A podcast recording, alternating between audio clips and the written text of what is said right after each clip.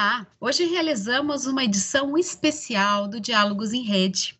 Em 2021, finalizamos um triênio e estamos prestes a iniciar um novo ciclo para a nossa instituição. Nesse momento, aproveitamos para agradecer ao irmão Marista Inácio Etgens pela sua contribuição e dedicação em 12 anos como principal liderança da nossa instituição. E damos as boas-vindas ao irmão Davis Fischer, o nosso novo provincial. Por isso, hoje, esse programa especial, nós convidamos o irmão Davis para um bate-papo sobre essa nova jornada. Seja muito bem-vindo, irmão Davis. Bom dia, Dani, tudo bem? Para iniciar a nossa conversa, retomamos a seguinte passagem bíblica de Jeremias, capítulo 29, versículo 11. Porque sou eu que conheço os planos que tenho para vocês, diz o Senhor. Planos de fazê-los prosperar e não de causar dano. Planos de dar a vocês esperança e um futuro. Inspirados nessa passagem e recordando o lema do triênio, Ousemos a Vida com Esperança, gostaríamos que o senhor compartilhasse como vislumbra o futuro da nossa província. Vislumbra o futuro de nossa província como uma comunhão em torno de um projeto, como já estamos vivenciando, cada um na parte que lhe cabe, não é podendo assumir junto este lema que é Usemos a Vida com Esperança, podendo ajudar a responder junto às prioridades né, que foram colocadas pelo capítulo provincial e também ao que vai se desenhando no nosso planejamento estratégico. Creio que o planejamento estratégico ele vai vislumbrando caminhos por onde nós queremos caminhar. Então, poder sentir-se pertencente e em comunhão, desde o lugar onde está, Estou num espaço de missão, estou realizando as minhas tarefas do dia a dia, mas com essa consciência de estar conectados à missão maior da província. Então, seja nos empreendimentos, nos colégios, nas unidades sociais, na universidade, no hospital, no INSER, seja na Amazônia, numa comunidade dos irmãos, enfim, onde quer que nós estejamos e o que quer que nós estejamos realizando, é esse sentimento de pertencimento ao todo e de estar a serviço dessa missão maior, que é a educação evangelizadora. Irmão, foram definidas duas prioridades para os próximos três anos.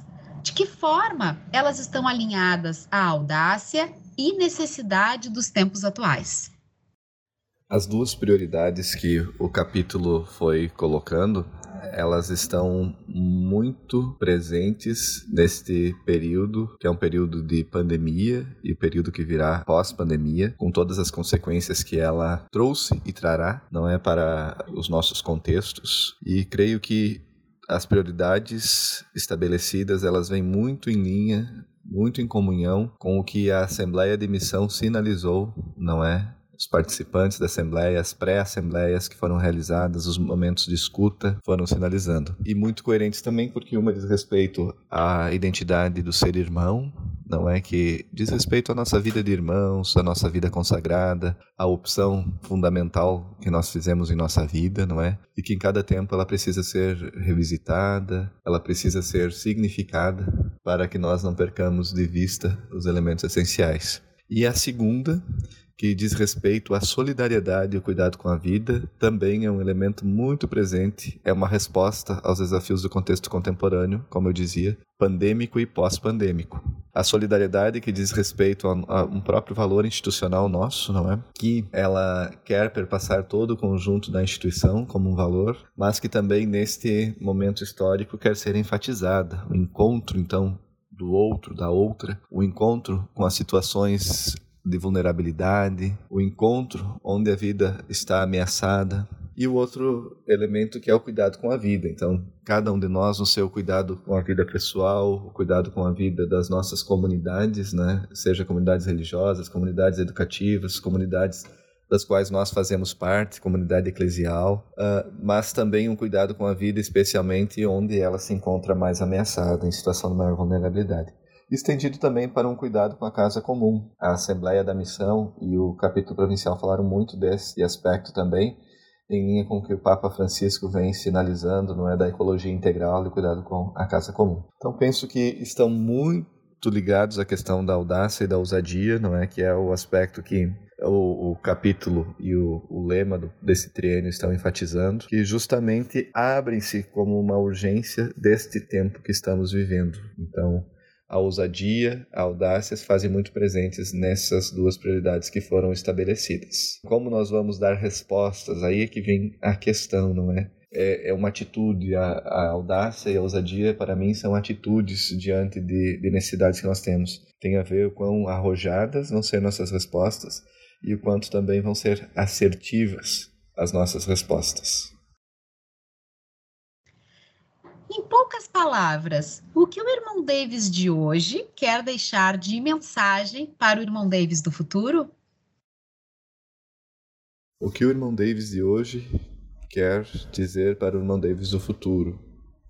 Quer dizer o seguinte: invista sua energia no acompanhamento das pessoas e dos processos para que a instituição possa andar bem e que eu possa chegar no final do triênio dizendo combati o bom combate, não é? Fui guardião do projeto, apontei para o essencial dentro da instituição, ajudamos a, a construir projetos, processos, iniciativas que trouxeram vitalidade à vida e à missão das, das pessoas, das obras, não é? E que tenha sido também um, um, um triênio de criar ânimo, esperança, vida e engajamento. Então, uh, que seja de investir a energia, não é, para poder acompanhar todas essas pessoas e processos. E esse foi o nosso último Diálogos em Rede do ano de 2021. Nos vemos no ano que vem. Até lá!